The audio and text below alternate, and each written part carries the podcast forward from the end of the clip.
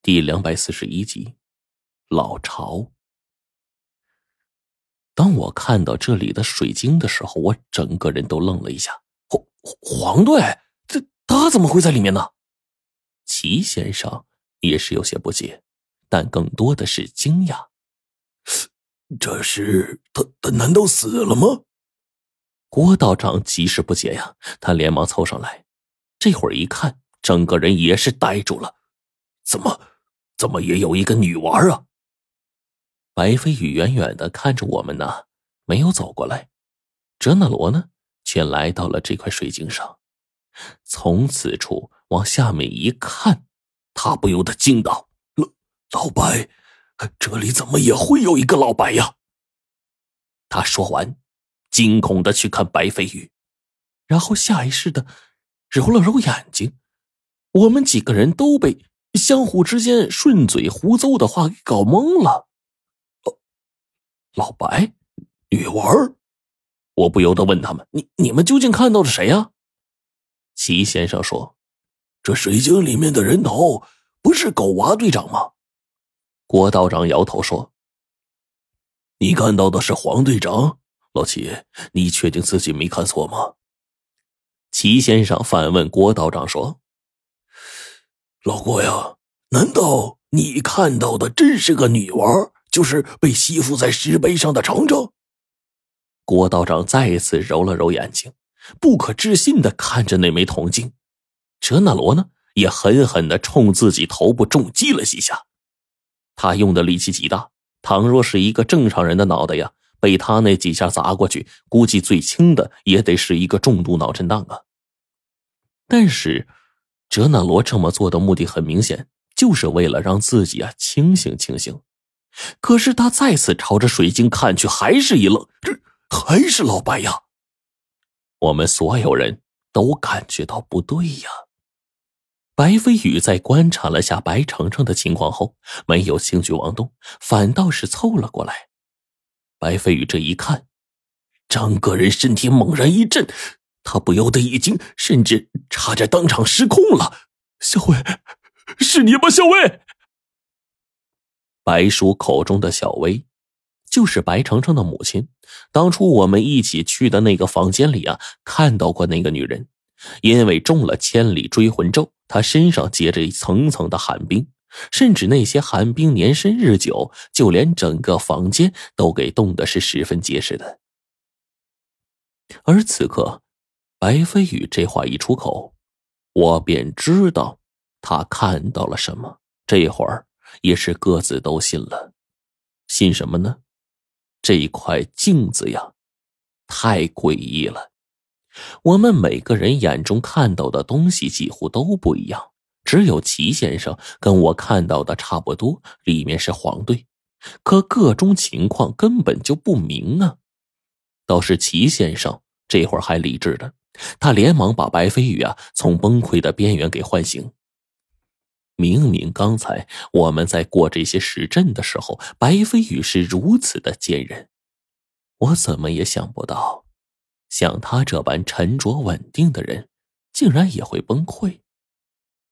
或许他跟白程程的母亲感情极深，甚至到了一个很高的程度。我把白飞宇拉到一边，强行安抚他说。白叔，阿姨的事儿啊，我们后面慢慢想办法。现在得先把程程救下来。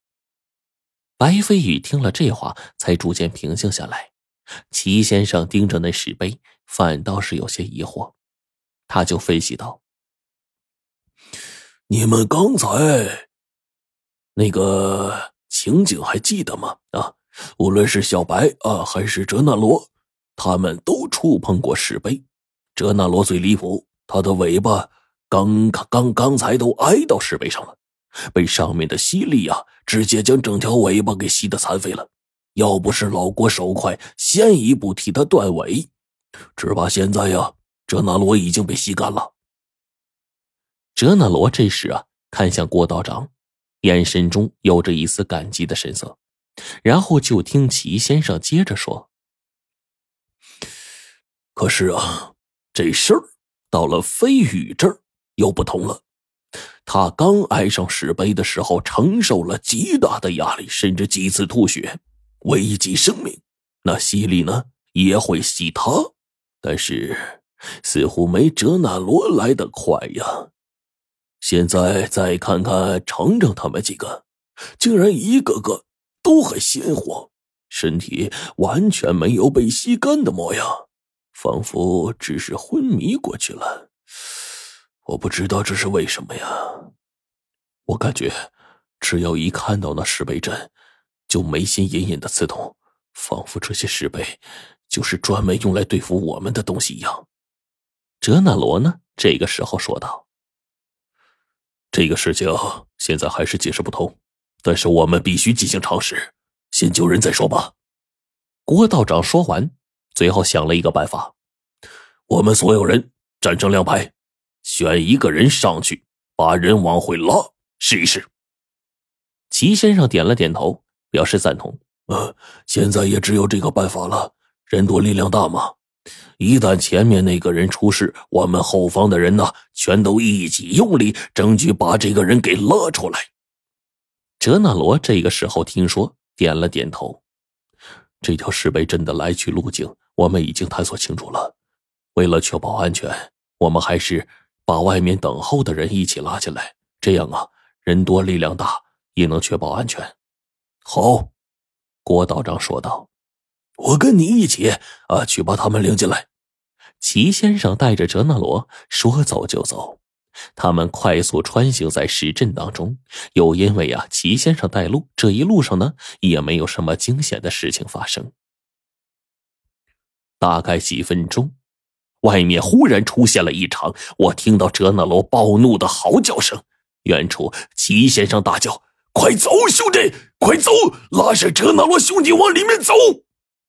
外面的阴风猛地就灌了进来，我竟然听到了阵阵的狮吼声，心道不好，齐先生那边遇到危险，可能是飞尸来了。我说道：“郭道长从手中掏出一把柴沙。”就要再回到石阵中去接应齐先生，岂料这个时候，我们脚底下开始出现了阵阵的躁动，仿佛我们脚底下有什么玩意儿正在一点点的爬出来。你们快看，是齐先生他们！我朝着石阵中央一指，便见此时的哲那罗已经是暴怒冲动，嚎啕痛哭着，被几个人架上，就往石阵中穿行。